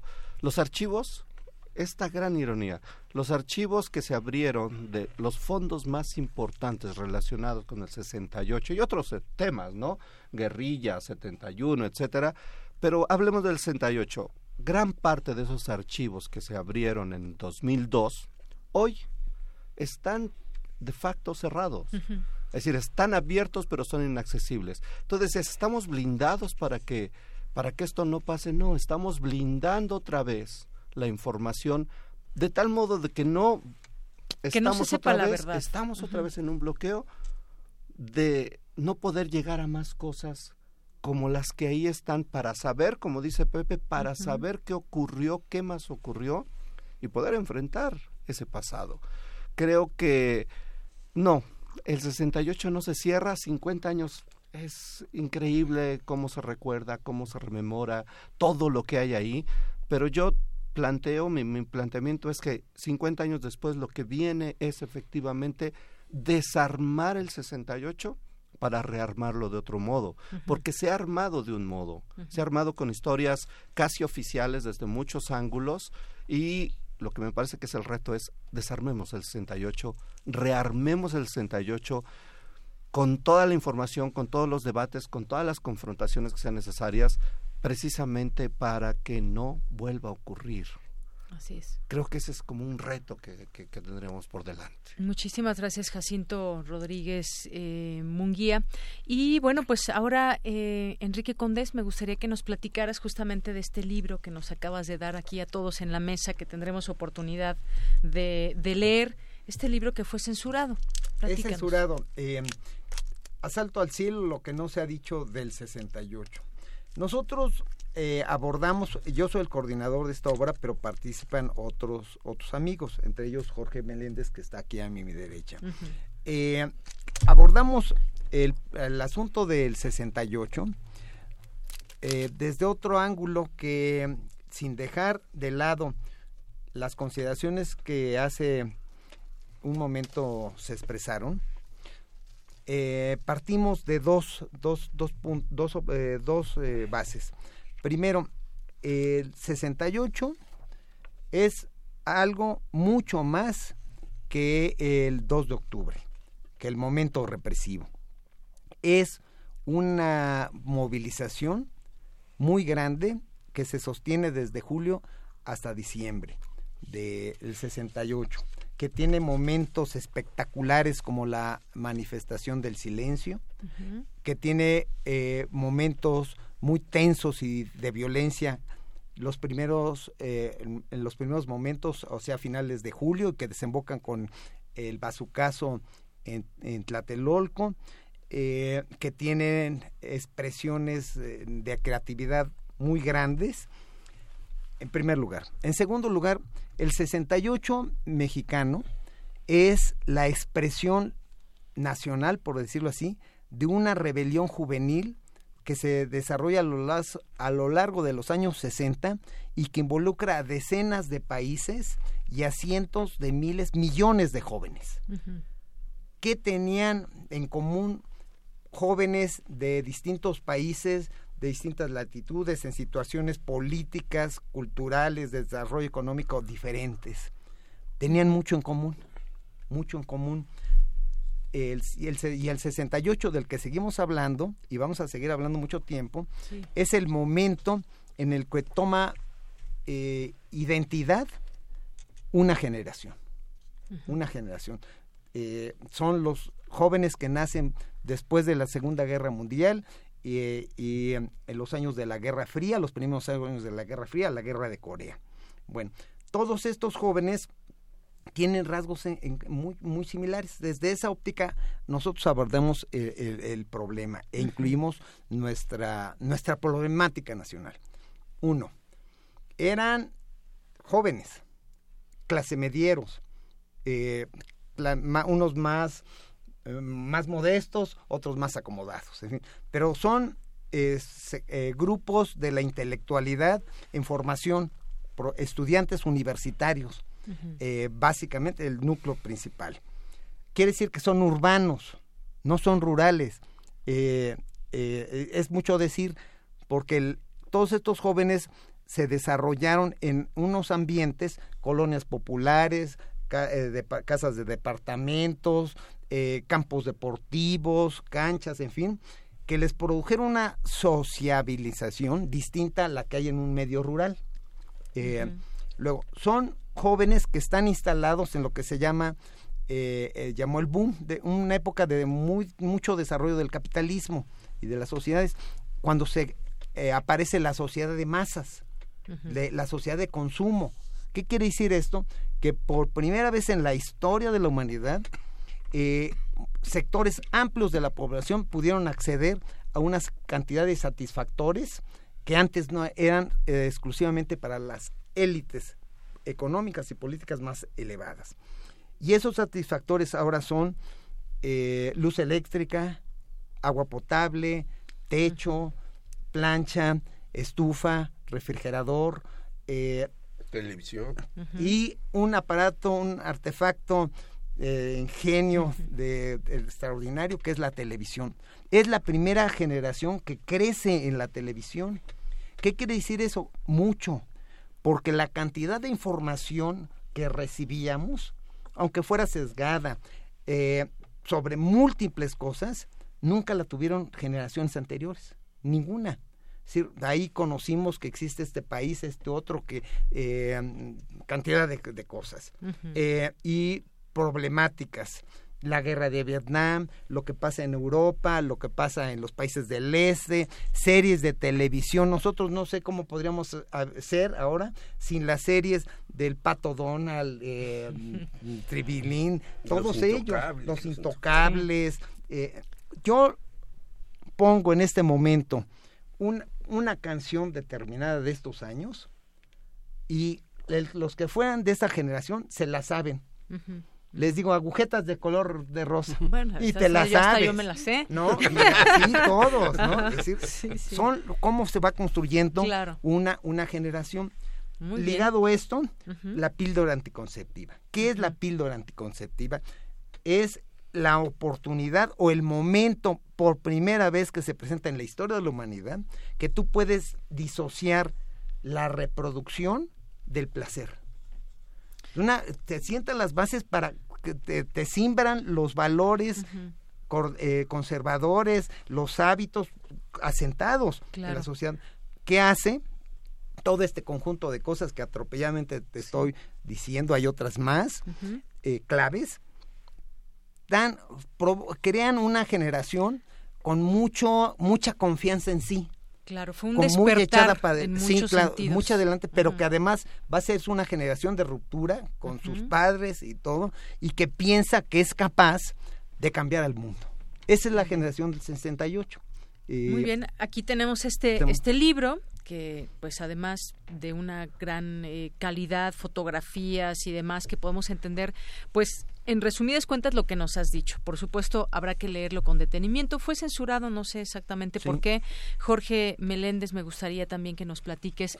Pues quizás ya tú como estudiante en esos años, pues ya también tenías como ese ímpetu para formarte como periodista que además pues lo has hecho hasta hoy manteniéndote de una manera completamente eh, congruente a, tu forma de pensar y a tu forma de, de, platicar la verdad.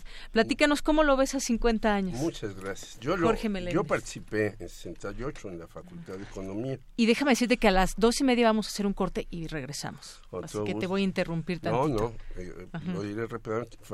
Participé ahí, fui el, el candidato a la presidencia de la Sociedad de Alumnos de Economía, la última sociedad de alumnos que hubo, me ganó el yerno de Ifigenia Martínez, la elección, pero duró tres meses porque entraron los comités de lucha.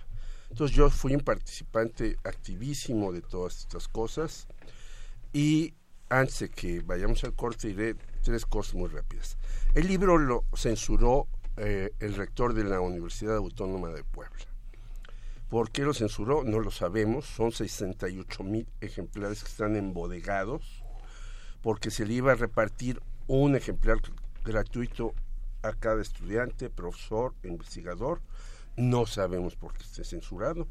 Segundo lugar, me da mucho gusto esta mesa porque acaban de salir dos libros que yo creo que son la locura total. Uno que se llama Adiós al 68 de, Joel Ortega Juárez que además dice mentiras, como dice Pepe Rebeles, porque toma los datos del fiscal de merengue, alias el señor Carrillo Prieto, para decir cómo fue la matanza. Y que prácticamente nos despidamos del 68. Exacto. Y, dos, otro libro que ni siquiera lo he visto, pero dicen que me lo van a mandar. El 68 fue un mito, de Carlos Ramírez. Y yo digo, ah, caray. Fue un mito, entonces, ¿de qué estamos platicando? De un mito. Entonces, eh, veamos qué es Estación 68. Me da mucho gusto, ya veo ahí el de Jacinto, ahí se lo voy a robar antes de que se vaya. No, lo voy a comprar, pero me da mucho gusto porque venimos de la Cámara de Diputados, donde hubo un homenaje y se inscribió en letras de oro lo del 68, pero hubo un contrahomenaje que hicimos nosotros porque tomó la palabra Mauricio Toledo, y yo me paré y varios se pararon a decirle porro, ratero, bla, bla, bla. Y habló una muchacha, que no sé el nombre de el PRI, y yo al final le grité, pues no debiste de hablar porque es, eres hija de Díaz Ordaz, porque hizo un discurso verdaderamente nefasto, como si hubiera habido avances desde entonces. Entonces yo creo que antes de que vayamos a corte, hay muchas cosas de qué platicar el 68 y me parece que en esta mesa lo importante es que la memoria sigue viva y que pedimos los que estuvimos ahí y muchos más, aunque algunos como Jacinto no hayan estado, lo que plantea Pepe Reveles. Esas demandas siguen siendo las nuestras, más la otra que plantea Jacinto. ¿Cómo demonios, después de abrir los archivos para muchas cosas, los posteriores gobiernos cierran los archivos? Pero si los archivos no son de ellos, los archivos deben ser de la sociedad y ahí me paro para que tú vayas al corte. Muy bien. Ahorita, ahorita continuamos. Claro que sí, Jorge Meléndez, muchas gracias. La memoria sigue viva. Vamos a hacer este corte y bueno, antes enviar un saludo a la escuela primaria Federico Berrueto Barrón. Son niños de sexto grado. Muchas gracias por visitarnos, son bienvenidos. Gracias a esta cabina de Radio UNAM eh, y de FM. Gracias por estar aquí. Vamos a un corte y regresamos. A esta hora hace 50 años. A esta hora.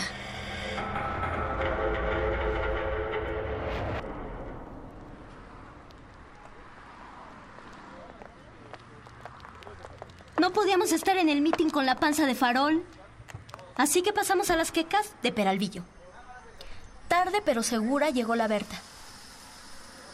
Se esfuerza por ser entusiasta, pero aún tiene fresco el momento en que el ejército se metió en la universidad. Todos los días sueña con eso y se acuerda al ver sus rodillas raspadas. El tacho tiene la clavícula y el brazo roto. Socorro ya no nos acompaña. Se jaló para Guanajuato con sus tíos. Los puercos la alcanzaron de las greñas. La pobre no quiere que nadie la toque. Berta dice que vio como unos rucos la manosearon cuando la detuvieron. Se me revolvió la panza de saberlo. Y pa' colmo, un mensaje de la radio. El Fuego Olímpico está a pocos días de llegar a Veracruz. Miles esperan con emoción la ruta de la llama que fue encendida hace 38 días en Grecia. México se prepara para la ceremonia de inauguración más asombrosa que jamás se haya visto. O sea que el chango Díaz Ordaz piensa seguir disponiendo de la Fuerza Armada para calmar las manifestaciones. Lo escucho y siento el corazón dando patadas.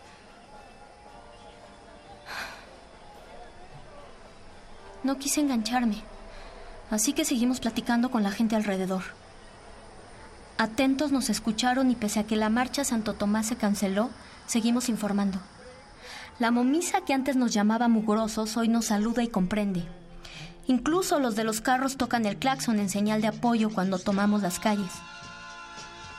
Don Bardomiano, mi profesor de cálculo diferencial, dice que México está siendo empático. Desde que empezó toda la revuelta, él y varios maestros se la han jugado con nosotros, como la señora Isela de literatura. Ella dice que somos la levadura. Siempre nos canta la canción de Violeta Parra, que justo habla de eso. Rigoberta y Leode, maestros de Joaquín, llevan días buscando a los desaparecidos. Ellos creen que los llevan al campo militar. Como ellos hay cientos de maestros solidarios con nosotros. En esta lucha no hay estigmas. Todos somos uno, sin importar la jerarquía ni la clase. Hay varios compañeros que aún no aparecen, pero seguimos a la espera, exigiendo su regreso.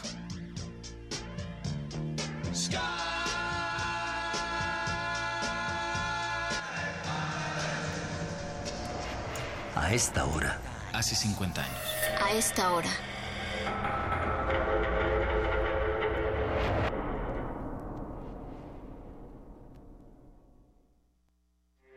Porque tu opinión es importante, síguenos en nuestras redes sociales, en Facebook como Prisma RU y en Twitter como arroba PrismaRU. Queremos escuchar tu voz. Nuestro teléfono en cabina es 55 36 43 39. No sé si es por ser después del mes de la independencia que patriotas declarados lo ven con indiferencia. Se excluyó del calendario de las fechas oficiales, pero nunca le han faltado al 2 de octubre tales. Bueno, pues en esta pausa hemos estado muy contentos aquí todos platicando detrás de micrófonos y off the record, aunque todo quedó registrado en el Facebook Live. Y bueno, antes de continuar, quiero agradecer a Ignacio Martínez Casillas que me manda aquí de su propia pluma y algunos escritos a máquina eh, sobre su testimonio del 68. Tendré oportunidad de leerlo y comentarlo, por supuesto. Muchas gracias por este envío, testimonio del 68 de Ignacio Martínez Casillas. Y bueno, pues continuando, ¿qué y cómo ha cambiado el papel de la prensa? ¿Qué papel jugó la prensa? Bueno, ya sabemos que nos tuvimos que informar de otras maneras y no a través de los medios de comunicación. Pepe Rebeles, ¿tú trabajabas para el Novedades? En esa época sí, En esa época. Estaba de guardia. Cuéntanos esta experiencia, por favor no, yo, yo llegué después de la manifestación, yo no había faltado virtualmente a ninguna, pero esa vez estaba sumamente desvelado, hacía yo dos trabajos simultáneamente y me levanté para ir a la guardia y me enteré en el camino y me enviaron a, en la noche a Tlatelolco. Estoy leyendo el, el testimonio que publicó en algún momento la jornada hace un par de años, hace cuatro años, con el con el general Alberto Quintana, que dice que se llevaron ocho o nueve camiones de redilas este, con los cadáveres. Bueno, yo vi cuando ah. estaban cargando los camiones de redilas sin haber leído ese testimonio, porque los vimos Carlos Borbolla, que era de Excelsior en ese momento, y un servidor, que andábamos por ahí de las nueve y media hasta como la una de la mañana. Y nos tocó ver los cuerpos, que los únicos que estaban visibles de cadáveres en la delegación tercera que está del otro lado de Reforma, de, adelantito de Tlatelolco, cerca donde hoy es la PGR. ¿Y pudiste platicar todo en tu nota? ah, no, yo pasé toda mi información. Este, no te no te permitía hacer una crónica. A mí me dijo mi jefe de información que era Héctor Dávalos, dice, "Vete allá y no me reportes ningún muerto que tú no hayas tocado." Mm. o sea, ni siquiera visto tocado. O sea, nada de que te dijeron y que a Chuchita lo bolsearon, ¿no? Tú ves los cadáveres y yo vi 14 cuerpos que son los que están este, hoy reproduciéndose eh, en secciones porque no toman las, eh, los cuerpos más dañados que son con bala expansiva en el cráneo y que le deshace totalmente de la frente y queda la pura piel encima, ¿no? Eso es terrible. Eso los publicó por primera vez la revista ¿Por qué? ¿Por qué? Eh, en aquella época. De, hecho, fue la única que lo publicó. Eh, ahí estuvieron fotógrafos como Enrique Metini de la prensa, pero la prensa no reprodujo esas fotos. Entonces, las vimos, vimos ese, esa operación de subir bultos alargados en lonas a un camión verde con de redilas con lonas verdes y pues a lo lejos porque no nos permitieron entrar, nos metieron la punta de una arma larga por la ventanilla y y a pie tampoco nos dejaron pasar. Pero anduvimos recorriendo los alrededores y tratando de ver. Estaban haciendo la limpieza en la noche. Eh, mucho se habla de que limpiaron en la mañana las huellas. No, en la noche la estaban limpiando. Muy bien, bueno, pues un, valioso testimonio. Tú has sido parte de, pues, de esa, de esa historia que, que tuviste oportunidad de vivir y digo oportunidad porque, pues, nadie te la contó cómo viviste como periodista ese momento. Eh, muchas gracias, Pepe Rebeles. Jacinto Rodríguez, en tu libro La otra guerra secreta, y para seguir hablando de los medios de comunicación y cómo han cambiado o cómo no han cambiado, en la agenda, dices en tu libro, en la agenda de los empresarios de radio y la televisión tampoco existía el conflicto estudiantil. En agosto de 1968 para los radiodifusores había otra tarea que los preparativos de la cobertura de los Juegos Olímpicos. Y bueno, pues los empresarios, dices aquí, pues no dudaron en respaldar cada una de las acciones del gobierno para el para con el movimiento estudiantil de 1968. Sí, un poco con dándole continuidad a mi idea a mi idea anterior de que es necesario desarmar el 68, eso implica desarmar la participación y el papel de varios grupos sociales.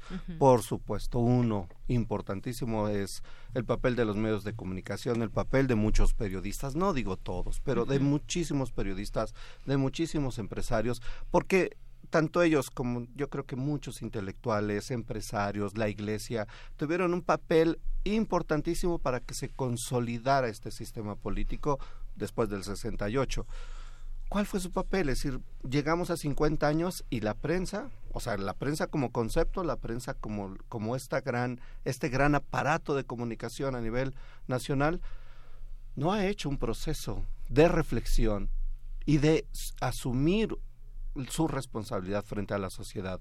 La prensa pasó de noche en toda esta transición. Se ha cuestionado al poder, como decía ahora este aquí Enrique y aquí este Jorge, eh, de lo que hoy ocurrió. Es decir, se ha, se ha revisado el papel del, del poder político particularmente, de los militares incluso, ¿no? Pero los medios de comunicación, los intelectuales, solitos se han exonerado, es decir, no hay un, nos falta un proceso profundo de reflexión para superar como sociedad lo que se considera como un trauma histórico. El 68 es un trauma histórico que no lo hemos procesado cada uno desde los grupos sociales y particularmente la prensa. Yo creo que tenemos una gran deuda, una gran deuda como medios de comunicación, como prensa, como periodistas, de ponernos frente a la sociedad y asumir no una responsabilidad. Nosotros quizá no fuimos y no tuvimos nada que ver con la masacre y con muchas cosas, pero ¿cuál fue nuestro papel? Mirar de frente a la sociedad y reconocer que por lo menos fue insuficiente. Lo dijo alguna vez Shere, por ahí se lo contó alguien fue insuficiente lo que hicimos en el 68. Imagínense, si de Excelsior estaban diciendo eso, ¿Cuál fue el papel de los demás medios? Tenemos una deuda, como la tienen los militares, como la tienen los intelectuales. Por eso digo, desarmemos el, el 68, llegamos a 50 años. Ya, soltémoslo, desarmémoslo y rearmémoslo, pero mirando de frente lo que hicimos y lo que no hicimos. Y ahí también entra la sociedad, que ese es otro asunto. ¿no? El Archivo General de la Nación pondrá a disposición mucho material, lo ordenó el INAI hace unos días. no, oye, qué, qué bueno que comentas eso. Sí. Wow, pero me acabas de poner una pieza. Este, no, no, no, a ver, yo creo que ahí es, esa es una de las grandes, grandes mentiras y yo esperaría que se abriera un debate. Qué bueno que lo traigo a la mesa, a ver qué. Que se abriera un debate, porque una cosa es estar abiertos y otra cosa es estar accesibles. Del 2000, y Enrique es parte de los que trabajaron muchísimo los archivos, del 2002 con el PAN, que se abren esos fondos que tienen que ver con el 68, al 2015 tuvimos un acceso, o sea, estaban abiertos y estaban accesibles. Del 2015 a este día están abiertos pero no son accesibles.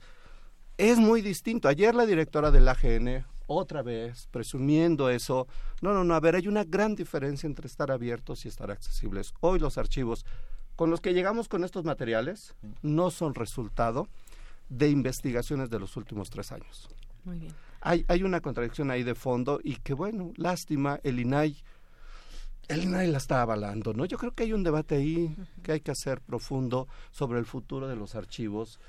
Hoy día nadie podría hacer una investigación como estas, en las condiciones en que está la accesibilidad al archivo. Yo ahí lo dejo y, y no, es un tema más que hay que seguir. Claro, claro que sí. Gracias, Jacinto Rodríguez.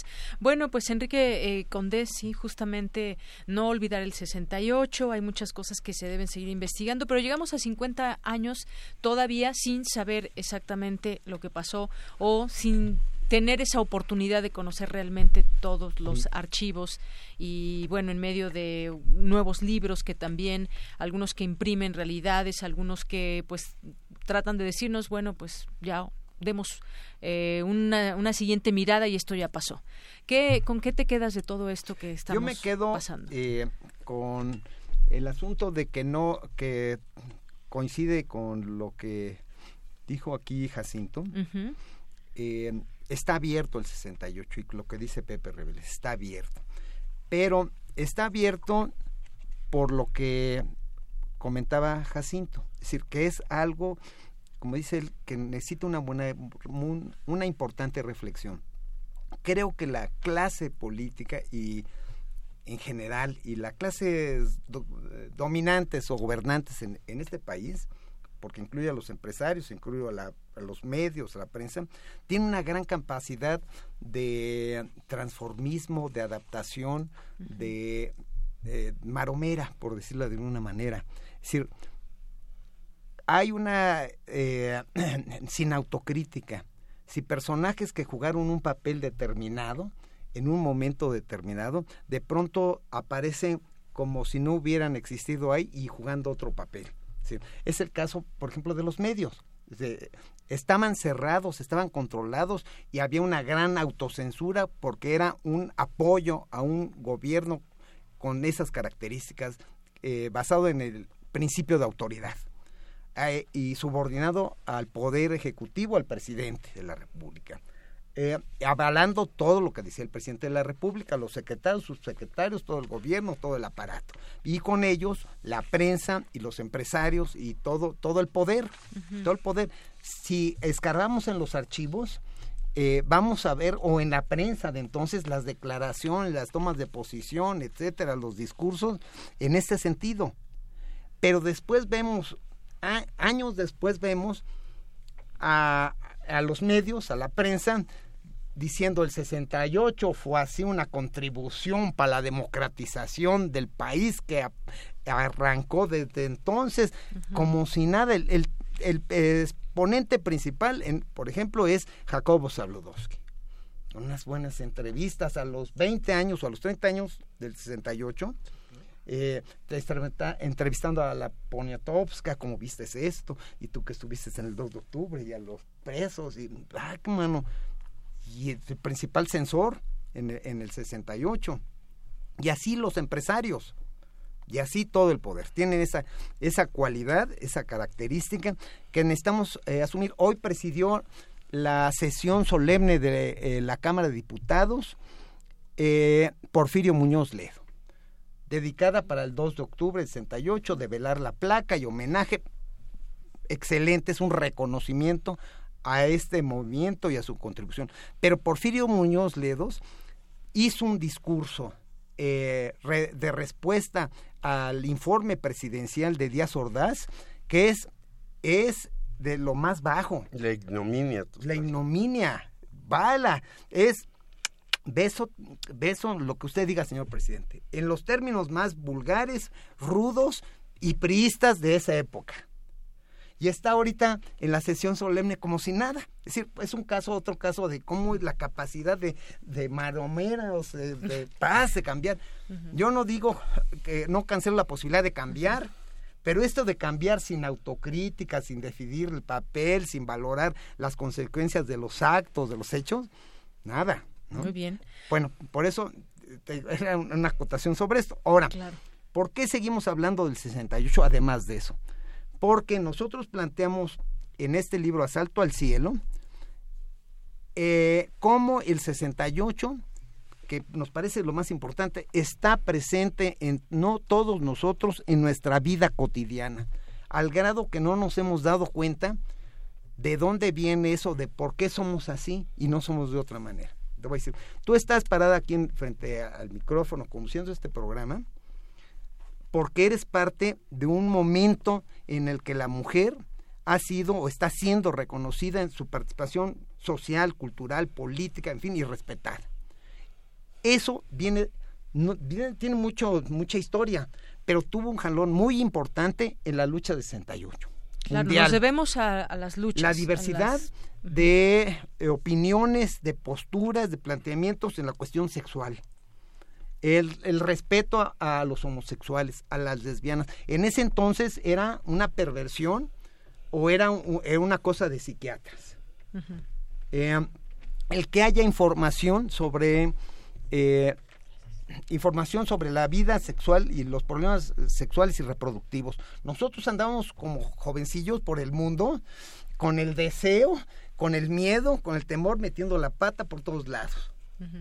Eso es por eso. Que los chavos puedan ahorita reunirse libremente para bailar, cantar, manifestarse, todo eso, viene de ahí. La conciencia medioambiental, incluso los partidos verdes, es producto de las reivindicaciones de 68eras. Entonces, esto lo estamos viendo en la vida cotidiana. El padre era entonces el amo y señor absoluto en la familia. Su palabra era ley incuestionada. se le hablaba de usted, te sentabas tras. La, la, mujer estaba para obedecer, cuidar a los niños y a proteger a- a- a- al marido. Sí, de Y 50 los años a la fecha mucho ha cambiado para en ese sentido. obedecer. Ahora hay diversos tipos de familia. Ese modelo autoritario se quebró a partir de entonces. Entonces, tiene que ver con nuestra vida diaria. Así es. Bueno, muchas gracias Enrique Condés y ahora pasamos con Jorge Meléndez. Me gustaría que nos platiques, bueno, tenías ahí varias cosas que comentar antes de irnos a, a aquel Sí. corte. Y bueno, pues la organización de un movimiento tan grande creo que no se debe Pero dejar de lado. quisiera hablar sobre eh, algo que tú decías de la prensa. Ayer leí un artículo de Manuel Peinberg y otra científica que decía que a la coalición de los profesores, eh, el señor Julio Scherer García, tan afamado y tan buen reportero y tan buen director, les impidió sacar un manifiesto de la coalición en 68. Bueno, a nosotros también, yo era miembro en ese entonces del Partido Comunista Mexicano, fuimos a meter lo que se llamaba antes inserción eh, desplegado, que ahora se llama inserción pagada, y Scherer tampoco dijo que fuera posible eso, porque podían cerrar el diario. Es decir, si el periódico que era más libre tenía esas ataduras, pues ya no, digamos, otros, como El Día, que un compañero nuestro, Rodolfo Rojas Sea, pasó toda la crónica por un teléfono que antaño había que echarle público, 20, ajá. quién sabe cómo lo hizo para conseguir tantos 20 y no le publicaron. Bueno, ya se habló aquí del señor Jacobo Zabludowski, que es una miseria humana. Yo no, digo que no es periodista. El señor fue propagandista de muchas cosas y de algunos intelectuales. Ya se dijo fuera del aire en esta mesa lo de Octavio Paz, que siguió, renunció aparentemente y siguió cobrando en relaciones exteriores. Pero el señor Carlos Fuentes, que hizo un folleto muy grande sobre el mayo francés, después nos espetó Echeverría o el fascismo. O sea, los que estábamos en contra de Echeverría éramos fascistas. Y no era cierto. Y quiero hablar también de mi partido, el Partido Comunista Mexicano. Había tal razón que el Partido Comunista Mexicano pues nos dejó que hiciéramos todo lo que hiciéramos los estudiantes, pero cuando vino la intervención soviética en Checoslovaquia, los estudiantes citamos a la dirección del Partido Comunista, algo que no se ha escrito, y le dijimos, o se condena la invasión a Checoslovaquia, o todos los que estamos metidos en el movimiento renunciamos al Partido Comunista y a la Juventud Comunista, porque había dos clases sociales, a pesar de que era un partido sin clases, pero sí había clases sociales. Entonces, eso no tampoco se ha escrito bien y también hay que hacerlo. Y a, yo no diría al gobierno, a los gobiernos, incluidos los gobiernos que han pasado, llámese PRD, llámese Morena, llámese PESUM, llámese, llámese PMS, no han otorgado la gran facilidad para hacer un gran trabajo sobre el 68. Hoy el señor Mauricio Toledo se atrevió a decir algo importantísimo para él, para quedar bien.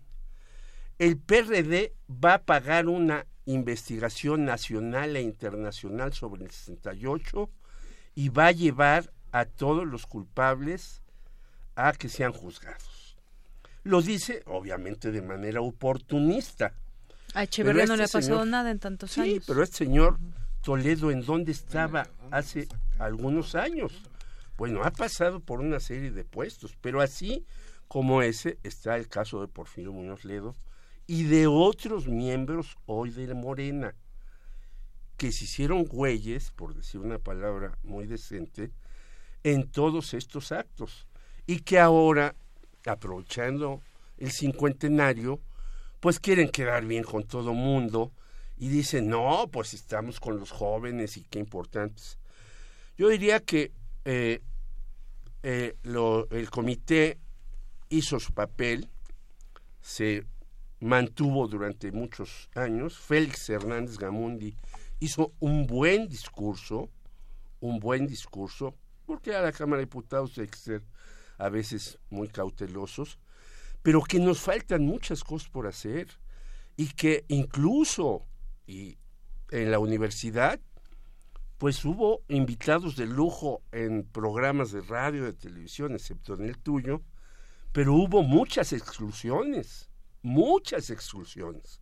O sea, este es un asunto en el que hay que involucrar a todos y sobre todo los que han, y relativamente yo, investigado 68. Yo lo he investigado desde el lado del periodismo.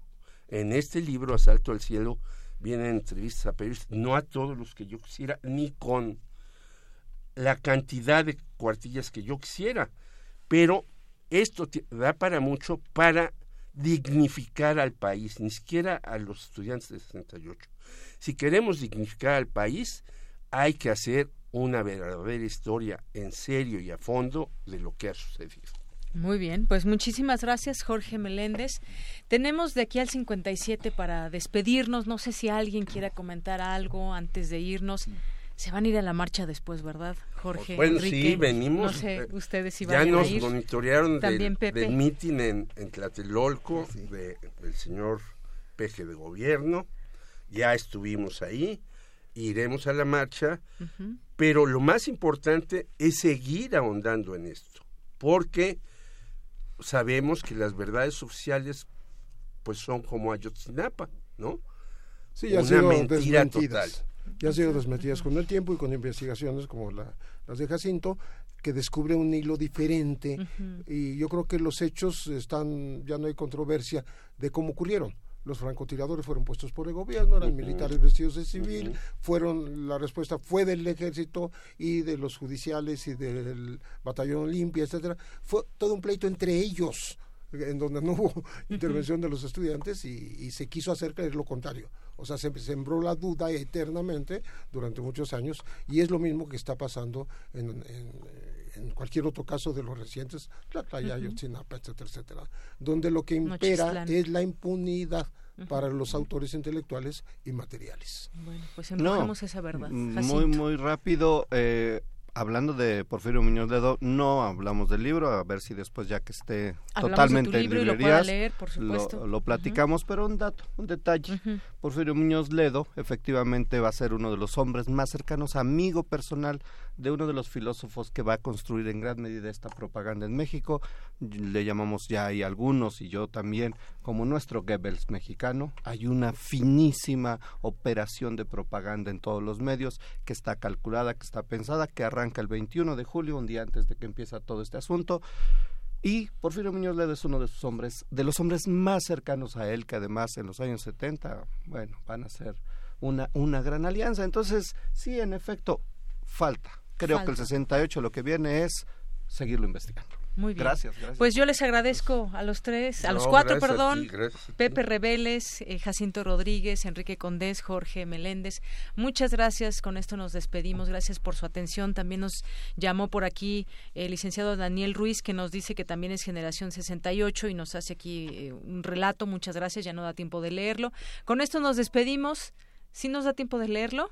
Bueno, rapidísimo, nos dice, también soy generación 68, el 26 de julio participé en el mitin del hemiciclo a Juárez, celebramos la Revolución Cubana, éramos ocho oradores, el 18 de septiembre fui detenido, éramos 600 y en un calabozo para cuatro personas estábamos 20, salimos después del 2 de octubre, a mí me ayudó entonces la entonces directora del Internado Nacional Infantil, aparezco en una foto tomada por el Universal porque Carlos Monsiváis retomó en su libro eh, Parte de Guerra, fui parte de la lucha de los contingentes de Prepa 1 y de la Nacional de Maestros, sin duda volvería a revivir, a participar en esa lucha. Muchas gracias, Ah, Daniel. Ruiz. Y con esto nos despedimos. Muchas gracias. Soy de Yanira Morán, a nombre de todo el equipo. Buenas tardes y buen provecho.